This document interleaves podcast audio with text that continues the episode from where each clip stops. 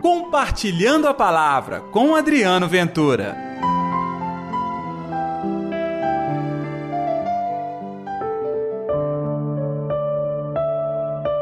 Pois não sou digno de que entres em minha casa. Ei, gente, tudo bem? Eu sou Adriano Ventura. Está no ar pela Rádio América, a rádio da Padroeira de Minas, o Compartilhando a Palavra desta segunda-feira, hoje, dia 18 de setembro. Que a paz, que o amor, que a alegria de Deus esteja reinando no seu coração. O evangelho de hoje está em Lucas capítulo 7, versículos de 1 a 10. O Senhor esteja convosco, ele está no meio de nós. Proclamação do evangelho de Jesus Cristo segundo Lucas. Glória a vós, Senhor. Naquele tempo, quando acabou de falar ao povo que o escutava, Jesus entrou em Cafarnaum. Havia lá um oficial romano que tinha um empregado a quem estimava muito e que estava doente à beira da morte.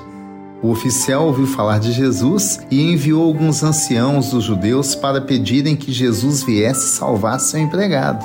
Chegando onde Jesus estava, pediram-lhe com insistência: O oficial merece que lhe faças este favor, porque ele estima o nosso povo ele até nos construiu uma sinagoga. Então, Jesus pôs-se a caminho com eles.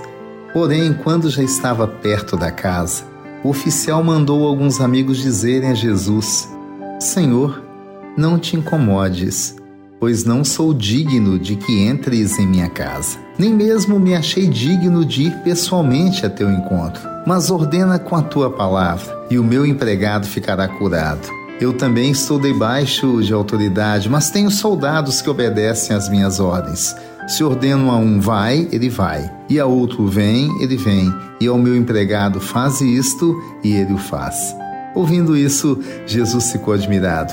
Virou-se para a multidão que o segui e disse: Eu vos declaro que nem mesmo em Israel encontrei tamanha fé. Os mensageiros voltaram para a casa do oficial e encontraram o empregado em perfeita saúde. Palavra da salvação, glória a vós, Senhor. Quem diria? Um centurião, um oficial romano, logo alguém que não se esperaria nada de gesto de fé. No entanto, foi ele que nos deu um grande testemunho. Gente, esse fato é tão importante na Bíblia, com tamanha repercussão em nossa fé, que nós usamos parte desta frase todos os dias na Santa Missa. Sim, Senhor, eu não sou digno de que entres em minha casa, mas dize uma só palavra que eu serei salvo, curado, transformado. Percebeu? Ele nos ensinou muito com humildade e com a fé. Este é o tema que eu quero conversar com você hoje: a fé. Você não precisa ir muito longe. Você não precisa sentar a cabeça nos livros para adquirir fé. Claro que muita coisa e muitas práticas vão te ajudar, é bem verdade. Mas a fé é uma experiência do coração. E aquele centurião, que nem mesmo era judeu, experimentou ali uma fé transformadora. Não é que os judeus, até querendo fazer bonito, foram até Jesus pedindo favor. Nem me parece aqui que a preocupação é tanta com o empregado daquele centurião que estava doente, mas sim em atender o centurião e ficar quites com os favores que ele tinha feito. Jesus não olha isso.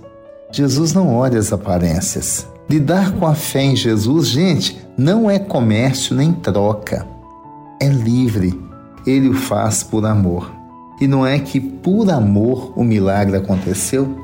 E eu entendo que o bonito desta passagem é a fé. Ela fez diferença. Ela antecipou a cura, tanto que Jesus nem precisou ir lá, a cura chegou. Pois bem, eu tenho uma boa notícia. Jesus quer chegar ao seu coração hoje. A palavra dele quer transformar e realizar uma obra bonita em sua vida, como um dia aconteceu na casa de um centurião.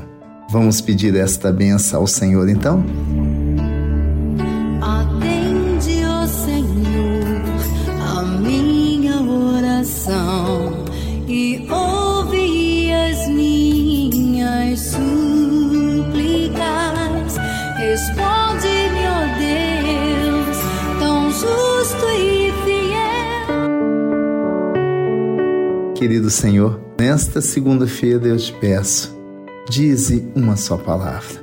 E a minha vida, a minha família, o meu trabalho, o meu dia a dia serão transformados. Que a Sua palavra possa agir na minha vida e que eu possa ser testemunha da Sua palavra. Hoje e sempre, em nome do Pai, do Filho e do Espírito Santo. Amém. E pela intercessão de Nossa Senhora da Piedade, padroeira das nossas Minas Gerais.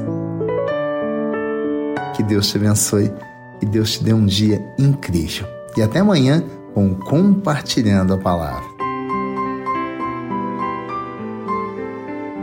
Compartilhe a palavra você também. Faça parte dessa corrente do bem.